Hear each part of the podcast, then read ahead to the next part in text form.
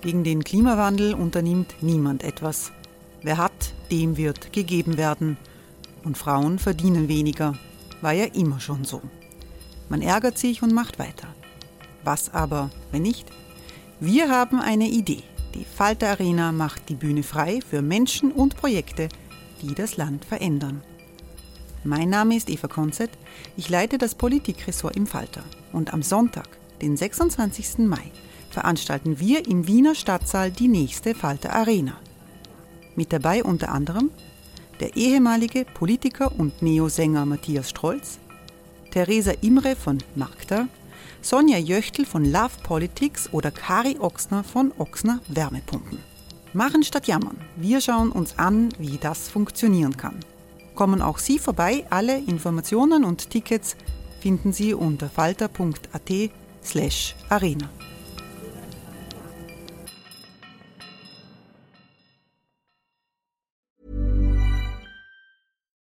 Life is full of what ifs. Some awesome, like what if AI could fold your laundry? And some, well, less awesome, like what if you have unexpected medical costs? United Healthcare can help get you covered with Health Protector Guard fixed indemnity insurance plans. They supplement your primary plan to help you manage out of pocket costs. No deductibles, no enrollment periods, and especially no more what ifs. Visit uh1.com to find the Health Protector Guard plan for you.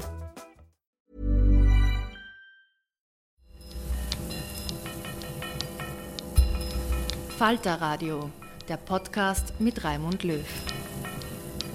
Sehr herzlich willkommen, meine Damen und Herren, zum zweiten Teil des Falterradios für Samstag, den 19.01.2019. In einem ersten Teil haben wir über Brexit gesprochen und über die Position der Labour Party in dem sich vergrößernden Chaos in der britischen Politik. Jetzt ein Blick weg von London und ein Blick nach Moskau. Wie Russlands Wladimir Putin tickt, das ist eine der großen Fragen der internationalen Politik. Die Besetzung der Krim, der Krieg gegen die Ukraine, die Unterstützung für Donald Trump im letzten amerikanischen Wahlkampf und die russische Hilfe für rechtsextreme Parteien in Europa, äh, das hat den starken Mann in Moskau zu einer Feindfigur im Westen gemacht. Das türkisblaue Österreich gehört dagegen in Europa eher zu den Putin-Verstehern. Was der russische Präsident mit seinem Kurs der Konfrontation bezweckt, das ist unter Experten umstritten. Zu einer führenden Russland-Expertin in den USA gehört Nina Khrushcheva, die Urenkelin des einstigen sowjetischen Parteichefs Nikita Khrushchev. Nina Khrushcheva lehrt Politikwissenschaft an der New School in New York. Sie hat familiäre Verbindungen nach Russland und viele Kontakte in den Kreml. Anfang Jänner hat Nina Khrushcheva auf Einladung der Bruno Kreisky Stiftung in Wien eine Roundtable-Diskussion geführt über Trends und Widersprüche im Russland von heute. Nina Khrushcheva spricht auch über das Comeback Stalins im heutigen Russland und darüber, wie man sich in der Familie an den Urgroßvater Nikita Khrushchev erinnert. Ich habe sie gefragt, wie wichtig aus der Perspektive Putins die Unterstützung Trumps im US-Wahlkampf war und was hinter seiner Unterstützung für rechtsextreme Parteien in Europa steckt. Das Gespräch in der Bar eines Wiener Hotels haben wir in englischer Sprache geführt. From Putin's perspective, from Russia's perspective, how important are these interferences, interventions in American politics as well as in European politics? Well, I think Putin feels that he doesn't do what other countries don't do. He doesn't do what other leaders don't do.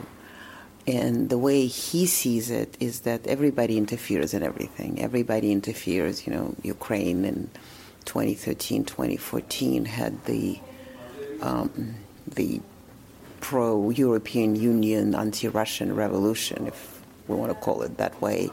And he absolutely believes that it was staged in many ways. It was supported by the West in many ways, um, and uh, Russia was just pulling a short part of the stick. And he never wants to be in that position again. He never wants to be kind of on the receiving end of this. But Russia is a big country.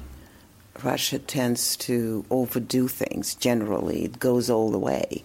And so it does appear that Russian presence is much larger than anybody else's because Russia is a bigger country than any other country in the world. But the way Putin sees it, he's not doing anything that others don't do. He may do it a little more craftily because, you know, former KGB agent, because Russia does show its muscle, so he may do it slightly more pushily than others. But um, uh, he believes that the interference is just leveling the playing field because the West already does it or has done it. He's done it with the Soviet Union at the end of the Soviet Union. He's done it with in the 90s with Boris Yeltsin, sort of pushing it towards chaotic capitalism at the um, at the expense of Russian real interests. So he sees himself in some ways as a victim of, of, of the West. And he believes it's just the West's hypocrisy that the West doesn't want to recognize that Russia has the right or should have the right to do the same thing that the West does. What did Putin get out of his intervention in, in America? Well, I mean, first of all, the way America reports Russia intervened is not how Russia intervened. Russia is a chaotic country. Russia doesn't have a strategic plan that on 200, on page 260, we intervene in American elections to support Trump. There's no such thing. There's really no uh, a list of A, B, C, D. But they had been support. So, they had been supporting Trump, hadn't they? Well, I actually I am of a school of thought that um, when Russians meddled, I'm not really saying they intervened. When Russians tried to find ways of having better relationship or having better future with the United States in the next after 2016, a lot of it. I mean, I don't think anybody believed, including Putin, that Trump was going to win. Uh, all this so-called support, or all this um, interference, or all this um, kind of influence of either small or larger way the way you want to see it. It was more thousands of, of, of, uh, people doing sending emails yeah, I mean, and it's, intervening. It's, it's, not even thousands of people; it's actually bots. Yeah. So you kind of you create a bot and then it sends. So it's not really it's not like there were thousands of people actually doing that. It was but, but in, in this factory in in, in yeah, Petersburg, were there were a lot of people. people. No, there were. 14 people, 20 people, so they okay, create not bots. Right, no. You create bots and you do that and because and another thing you believe that uh, in fact, the West does it, so we're just going to learn their technique to do the same thing to them as they do to us. So once again, I think what Putin is, is, is seeing all the time is that everybody does it. It's just why is Putin always a bad guy? I mean, Netanyahu does it, but that's okay. Erdogan would do it, but nobody would report on Turkey. And the minute Russia sneezes or Putin sneezes, woohoo, great story. Nobody believed that Trump would win, including Putin. I mean, there's he's not suicidal. It was undermining all of this was to undermine Hillary Clinton, is not to elect Trump. Yes, of course, there were Zhirinovskys and all these other kind of slightly show-offy lunatics of Russian politics. They're deliberately lunatics of Russian politics, like Zhirinovsky. They would be screaming, "Oh, boohoo, Trump!" But Trump, Putin never screamed "boohoo, Trump." He was very calm and sort of saying, "Well, he's a bright man, he's an interesting man, and whatnot. He recently said, I was hoping that Trump would win, but this is all after the fact. We actually don't know what he was hoping to do. So I think for him it was more not to elect Trump, but to show Americans that they're as bastards as everybody else, including him, and they are uh, hypocritical, um, uh, hubris driven people politicians. And I think that was much more is to show that your crap democracy is crap democracy. What kind of a democracy is this when it says I'm the strongest democracy in the world and it can be shaken so easily? So I think that was his major objective. It really was not to elect Trump. I think because Russia always go too far and always does too many things, it backfired. But I also think that for Putin, all of it is such a KGB game, kind of the John le Carre novel, as you do one thing. So in some ways, he doesn't even think that it's bad for Russia because it only sh- allows him to show more strength, to show more uh, craftiness, uh, and that gives him um, gives him certain superiority, how can he can screw the world. Uh, how about Europe? Is, is there similar logic uh, behind uh, this alliance uh, with far right parties uh, in Europe? A lot of money for Marine Le Pen, good relations with the Freedom Party, the FPÖ in Austria, and so on uh, and so far. Is that the similar logic just to show how weak Europe is? Well, I think that Putin feels that he didn't get a fair shake from the democratic Europe, from you know people like Tony Blair, from people like um, to some degree Angela Merkel, and so he feels that if he can show what he can do and have Europe not in his image because it's not in his image but have Europe that is more sympathetic to him because he feels that the other Europe the uh, democratic Europe. It's once again full of hypocrisy and hubris, and Russia is being sidelined for no reason whatsoever. He's looking for alliances where he can. It's he doesn't want a fascist Europe. I mean, there's. But maybe he wants to break up the European Union. That's the feeling among many people in yeah, Europe. No, I mean, yes, and I would, if I were Garry Kasparov, I would say yes because it's a doomsday scenario, and Putin is seen by everybody as this Darth Vader of, you know, the Star Wars horrible anti-hero, the anti-James Bond villain. I don't see him that way. I think it's more of a performance for him. He wants to be recognized he, in, in Europe. He feels that if he's a rogue state or roguish state, it's not by his choice. It's because he's cornered and he's made to be this way. It's sort of kind of the criminal mind's Hollywood behavior is that, well, if you tell a criminal that he's going to be a criminal, it's like, why? You know, you just made me do it. I didn't want to do it, but you keep telling me how horrible I am. So I think it's, I think breaking Europe is too big of a um, unpredictability.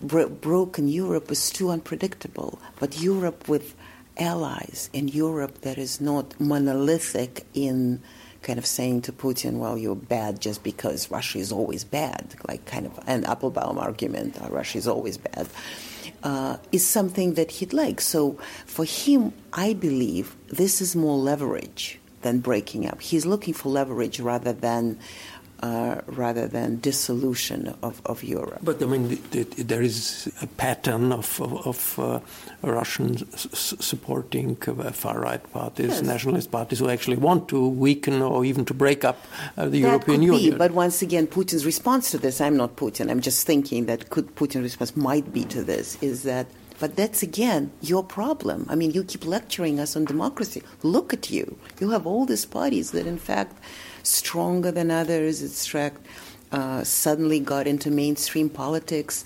He's looking at Viktor Orban, who is big friends with him. Uh, or wants to be him and says, wait a minute, this is in Europe. I mean, where you're lecturing me. I'm sure he keeps feeling that everybody plays a dirty game, but only he is being uh, taken to account for it. And I think with Austria also is it's a country that, I mean, Angela Merkel is lost to him to, to, some degree. But Austria is a country that he understands and knows. He speaks the language very well. Conservative government incoming, much better for him than a non conservative government. And um, I think that, you know, for example, everybody was obsessed with that story when he went dancing yeah, at a wedding. The foreign minister, right, the foreign minister. Uh, and I, I, it made, for me, it makes perfect sense because for him, it was to show that he's accepted in the West. He's invited to a wedding. I mean, he, it's a little awkward because he's not a man of the people, really. He's not a populist the way we understand populists because he doesn't really like people in many ways. He likes performances, but he's not a populist in, in, in, in, that sense. So he went there, but I also think that because he's been around for so long, he does all the kind of populist moves but I think at this point he sometimes miscalculates how they look because if it were Germany and Angela Merkel's wedding, that would be a coup. But it was foreign minister in small Austria, no offense to, to Austria. So it does look a little ridiculous that the big Russia goes to dance at that. But, but think, was it seen like that in Russia? Yeah, I mean, it was a lot of things that Putin does now is not even registered in Russia. It's more, I mean, a lot of these performances are not for us, a lot of it is for you. And most For the of it- West. for the West. I mean, that bare chesting that he goes around every summer, we don't care. I mean, I think it was interesting in the beginning, the first time he did it, when he had slightly better boobs and, you know, the kind of chest was younger. And it was impressive after, after old and drunk Yeltsin all the time. So it was interesting, but after one, two times, like, ah, whatever. I mean, Putin is posing again. And I think he did this in, in Austria for the audience, and I think he slightly miscalculated because it was uneven kind of the leverage of big Putin, Russia, and sort of a smaller country with the conservative. So it didn't really help him in Russia. Didn't. Or, or he didn't yeah. need, maybe. Well, I mean, in, in Russia, it, it didn't help him. Just look, fine, you can hang out with the West. I mean, big deal. But it was one of those kind of miscalculations. But, but isn't it uh, um, that the hope in, in the Kremlin would be that then, okay, Austria would start an initiative to get rid of the sanctions that uh, were uh, initiated uh, after the occupation of the Crimea, and that these pro-Russian governments, like the Italian government and so on, they change the sanction situation. And there must be a disappointment because as, as there is no, no movement on Crimea and on Uh, Ukraine, I don't know. there is Yeah. hardly anything happening on, on the sanctions level. I think at the beginning, when sanctions happened, it was, and I mean, you know, Zeman was saying we don't need sanction Russia. I think the Austrian, even the previous Austrian government was not happy about this. I think the Irish didn't want the sanctions. So it wasn't. I mean, Europe was never. I mean, despite whatever they say, was never uh, was never united on this. Yeah, but, So they, they but they are implemented in well, the, they implemented, their but it fu- never function. it was never united, and Austria was always saying, you know, we don't need it and whatnot. So yes, absolutely. So I think by then, I don't really believe that Russia really expects those sanctions to be lifted. So I don't think that that dance was supposed to. I mean, I'm sure maybe somebody said to Putin, you know, maybe they will do it, but I don't really think that Russians don't. I mean, Russians, the Kremlin doesn't believe the West at all fine, you're not united, but you're still going to, I think the way he thinks about it, you're not united, you're still going to screw me over. It's been five years, we adjusted to that, go to hell. If you talk to the Russians or the Russian politicians, and I have some There's never been a faster or easier way to start your weight loss journey than with PlushCare. PlushCare accepts most insurance plans and gives you online access to board-certified physicians who can prescribe FDA-approved weight loss medications like Wegovy and Zepbound for those who qualify. Take charge of your health and speak with a board-certified physician about a weight loss plan that's right for you. Get started today at plushcare.com slash weight loss. That's plushcare.com slash weight loss. plushcare.com slash weight loss. sources up there at the Kremlin high enough. They said, no, the sanctions would never be lifted because even if we have good relationship, Uh, let me ask you about uh, the situation of uh, Russian society, and, and, and Putin is in power since such a long time. And there had been uh, uh, ups and downs of uh, civil society, there had been demonstrations. There's always, in, in Moscow and big cities, there had been an important civil society. And we see in some parts of Eastern Europe, we see a resurgence of civil society. In Hungary, even in Poland. How about civil society in Russia, in, in the cities? Is it dead or could it, could it come back? First of all, he was very clever leaving in 2008. So it, he is in power for 18 years, but he also was not in power for four years. So it's not the same as Brezhnev already. Although, yes, has been for a long time. They've been clamping down on demonstrations, but they're still happening. It's not that they're you can't go and demonstrate. Of course you can. It's not as simple, it's not as easy, but it's happening what they're afraid of mostly is Navalny because Navalny is a big story. That's why he's immediately arrested. He's the opposition leader He's the- the- the uh, lawyer, against the anti-corruption. corrupt, anti-corruption, big anti-corruption, Big anti-corruption guy. right? Exactly. So they don't want him to flicker, so they arrest him right away. But others, they don't really pay attention because Putin is a gambler, but he's a very careful one. I mean, for example, when it's like, oh, he's going to take over, over Ukraine, never, because he knows he never does something that he thinks he cannot cannot swallow, and he knows that he can take Crimea, but Ukraine he can't swallow. He's just going to break his teeth. He went a little far with um, East Ukraine because he was. They miscalculated. They thought that that part of Donetsk, Lugansk, Mariupol, Odessa, it's just so feeling Russian would go, and they didn't. And I think that was a good lesson for him. So all his all his movements are very clever. So Navalny is a big story. So Navalny is out. But smaller things, as you know, there were ele- regional elections just happened in November. And those regional elections were quite a fight back because people were voting against Putin. Not, I mean, he was not on, on the ballot, but they were voting against United Russia. So all these great candidates that United, United Russia was putting in were voted out not all, three of them only, but it, it's enough. Yeah, what does it mean? It, it means that there were, were anti, anti Putin people who were voted in?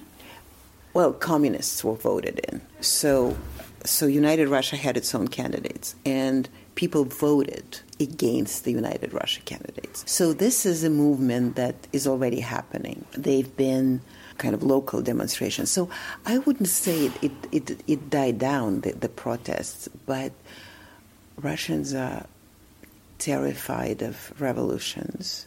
Russians are very much the country that went through so much instability. Those, you know, kind of great examples of the yellow vest, vests in, in, in France are not going to be the Russian example. Uh, I think in Russian it would be this kind of aspects of civil society, people against the ecological disasters. Oh, people against exactly. Well, actually, I was surprised how pensioners that pension system how they did not. Everybody was like, "Oh, the pensioners are just going to sweep with demonstrations." They didn't. People bitched. People elected communists in some places, but no, it didn't happen. But I, I think that the more sanctions go, and the more economy goes worse, and the more young people see that there is fewer opportunities in Russia because Putin is standing, staying longer and longer, I think the more it's going to be spread in small pockets, which eventually may turn into something, something big. How important is fear among uh, society, among the people for Putin's reign? It wasn't the, It's not the same fear as it was in the Soviet Union, because in the Soviet Union it was a complete fear. I mean, you're basically afraid for of everything. Now it's uh, Gorbachev took that fear away. Took that fear away. In Putin, it's a small fear. It's not a fear of gulag. It's not a fear of of prosecution. It's not a fear of a mental institution you're going to be put in because you say Brezhnev is an idiot. Uh, it's a fear of small losses. You have a good job, and if you are not doing the right thing, you may lose that job. Uh, you have a vacation in Italy, and if you are not obedient, you know, they're going to take your visa away or something. It doesn't make Russia a closed society, but it makes Russia a controlled society. Kind of the same thing a lot of with the press. It's self-censorship. It's not it's not forbidden. Nothing is forbidden. You can do anything, but it's self-censorship just in case. We're not going to do that. We're not going to say it. We're not going to write it. We're not going to show it because then something might happen. But the interesting thing is uh, what I noticed. I actually just wrote an article about this. Is that political big stories are controlled by the Kremlin. Is that and the outlets um, either uh, written the newspapers or um, TV, they don't write about you know patriotism is important, Navalny, anti-Navalny is important, but those social issues like pensions, like small salaries, like economic opportunities, sort of the um, uh, the social aspects of Russian life being reported as if they're reported by glasnost. I mean, it really is like, oh my God, look at this. You know, the, no opportunity unless you give a vzyatka, you give a bribe to whoever. And you almost, when you look at social articles versus political articles or nationalistic articles against the West, it's like, wait a minute, who was it? Anti-Putin's conspiracy. So that are also part of kind of the civil society developing because alarmism in social issues very present in the in the in the contemporary Russian press and not fear. Fear under Stalinism, fear in the Soviet Union was uh, of a dif- different cat- category. I'd like to ask you about your great grandfather, who was Nikita Khrushchev, who was the first to took away part of the fear uh, from from Stalin. How is he seen today in in um, Russia? Because for the leftists in the West, well, he's remembered as the person who, on the 20th uh, Party Congress, accused Stalin of all of the crimes of, of Stalin. Is that part of the historic memory of Russia today? In a strange way, yes but not necessarily in a positive way. But that's sort of Russia is that, you know, one part of it is Kaliningrad, former Königsberg, and another part of it is essentially on the border with Japan. So it's kind of split personality of it. So, because Stalin is a hero in, in Putin's Russia. I mean, Putin himself necessarily didn't say, I love Stalin, but Stalin returned in a with a vengeance, I'd say, because as you may know, there was a um, subway station, metro station has the Soviet anthem right emblazoned on the new renovated station Kurskaya. So it's it's there. Um, textbooks mention Stalin and say, well, he's a good manager. I mean, he really needed to do it because the West was out to get the Soviet Union. He's popular because people say, well, he's there was order and it was important. Uh, the World War II is celebrated like you know, this the greatest thing that ever happened to to this country. So in some ways, Stalin is is in fashion and not necessarily um, in a Kremlin doesn't have a banner saying "Great Stalin," but he is great Stalin. I mean, I was last year. I went through the whole Russia, and I would see there's amazing references to him. I mean, every museum has exhibits of Stalin. You pass through Perm, which is a city in the Urals, and uh, um, it has a, a, Gulag museum, and just I don't know, 10 kilometers, whatever, 20 kilometers away from the Gulag museum, there is a, bus st- station saying, "Long live the great Stalin" on the banner, just put on a bus station. So you just drive through. It's like, oh, great. Which are we? mourning the Gulag or we're celebrating Stalin. So, in this sense, Stalin exists. And if Stalin exists, Khrushchev also exists because he was the one who take him down, who took him down. So he exists as a as a um, kind of negative character. But in a strange way, he also fell out of history because since we celebrate Stalin, we really don't celebrate Khrushchev. We only mention Khrushchev in negative terms once in a while because he just, you know, who was he to take that great man down? Putin mentioned Khrushchev a number of times in a negative way, once again, because of Crimea, of course, we know that. But at the same time, in 2010, there was an exhibition on Khrushchev in the Manege, which seemed, in 2010, so it was Medvedev years, it seemed that I mean, I knew Putin was coming back in 2012, but there was a hope that he may not. And it seemed like my mother, for example, saw it as a sign. So in 2010, there's a Khrushchev exhibition. In 2012, Putin is not going to come back, so Russia would become democratic. But it's Russia. It's kind of the double eagle. You move one, you move another. Uh, now there was um, uh, certain interviews with certain historians on Echo Moskva. You know what Echo mm-hmm. Moskva is? Like a radio so, station. Radio station, sort of liberal sort of liberal radio station. And it was an explanation why turning the constitution and changing the constitution and why Khrushchev did certain things with the constitution and, and whatnot, why these things were so important. So there references a negative and there's a positive. So societal references to Khrushchev are positive, political references are negative. How it's going to play out, I don't know.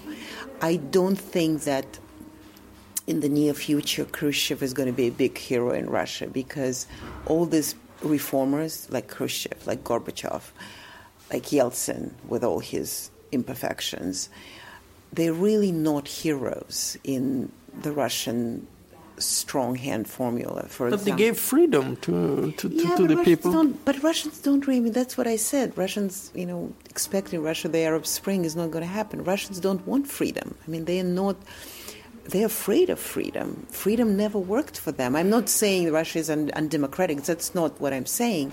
It really never it never worked for them the way it, it we think it should work.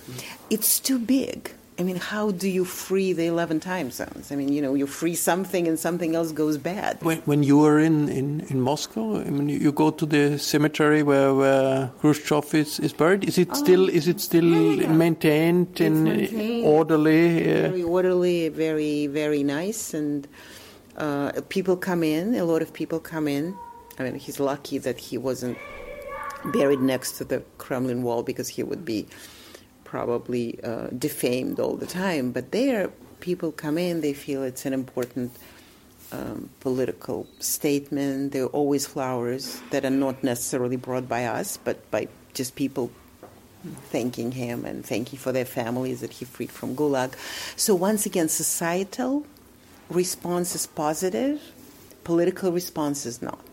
How is, is is he remembered in the history of your family? Well, he's a historic personality, but he's also a family personality. So it's the remembrances that you know he was he was a great man who made mistakes. He made big mistakes, but he also a great man because he admitted those mistakes at the end of his life, maybe a little too late. For example, uh, my mother was telling me a story uh, how, in fact, I actually even remember that, which I don't understand how, but somehow I do. I was very young. In '68, when uh, the tanks were going to Prague, uh, and Khrushchev was a big farmer. I mean, he he grew some tomatoes that he was very proud of, and he just didn't want to pick them, and he wanted to keep them until they grow into some remarkable Guinness record book uh, tomatoes, and so it was a um, frost, early frost, and that that's when the tanks went into into Czechoslovakia, uh, and uh, he saw his tomatoes dead the same night, and so for him it was sort of he was heartbroken for the tomatoes, and he ran into he was going through this dead vines and and said, "What a horrible day in in in the world and in, in nature." Uh, and sort of came back into the house, and he said, "It has been 12 years, and we haven't learned a better way." And he was referring to his 1956, and so the Soviets sent again tanks to oppress another uh, another nation. So he, he was repenting. I mean, he was saying that he shouldn't have told, he shouldn't have thought how told Pasternak how to write Dr. Zhivago. He felt that as a politician, as a political leader, it wasn't his job to tell everybody what to do and how to do it. Das war die amerikanische Russland-Expertin Nina Khrushcheva, die als Urenkelin des einstigen sowjetischen Parteiführers Nikita Khrushchev über viele Fäden in Richtung Russland verbunden ist. Ich verabschiede mich von den Hörern, die auf UKW dabei sind, im Freirad Tirol und auf Radio Agora in Kärnten. Analysen zu den gefährlichen Krisen am Rande Europas finden sich jede Woche auch im Falter. Ein Abonnement des Falter kann man online bestellen. Das funktioniert über die Internetseite abo.falter.at. Ursula Winterauer hat die Signation gestaltet. Anna Goldenberg betreut die Technik. Ich verabschiede mich bis zur nächsten Folge. Sie hörten das Falterradio, den Podcast mit Raimund Löw.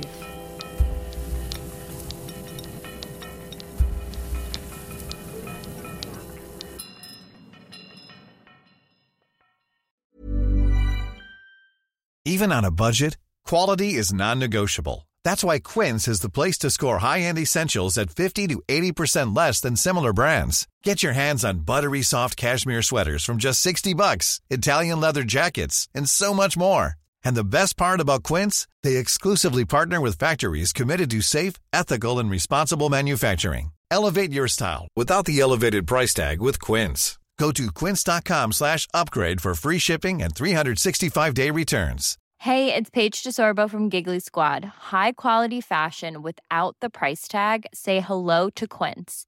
I'm snagging high-end essentials like cozy cashmere sweaters, sleek leather jackets, fine jewelry, and so much more. With Quince being 50 to 80% less than similar brands.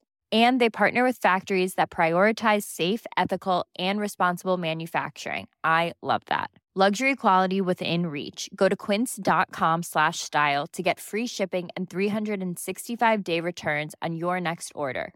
Quince.com slash style.